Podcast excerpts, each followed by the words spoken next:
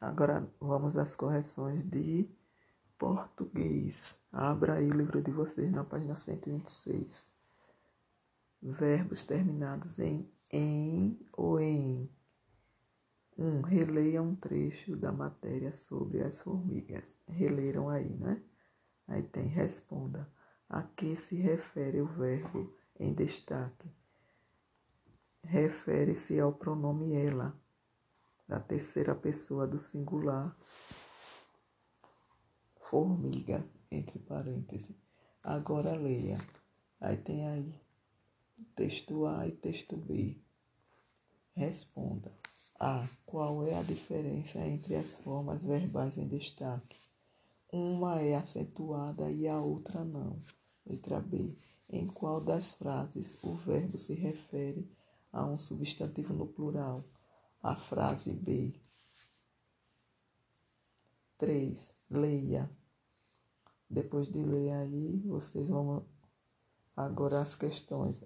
Agora reescreva a frase no plural.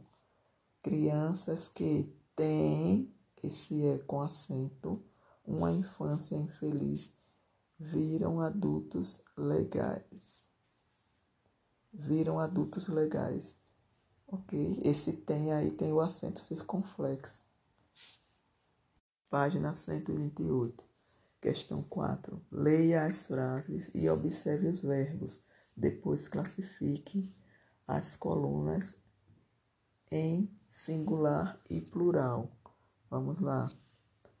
Leram aí a primeira coluna aí, as frases no, estão todas no singular. E na segunda coluna, as frases estão no plural. Responda. Que mudanças você observou quando os verbos dessa atividade foram passados para o plural?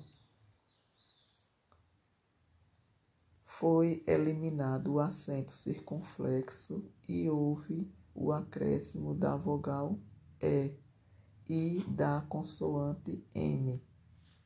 5. Complete as frases com um dos verbos entre parênteses. Letra A. Os meninos creem com dois S. Letra B. Da janela, Dona Vera vê com o acento circunflexo. Letra C. Durante o recreio, os alunos leem com dois S.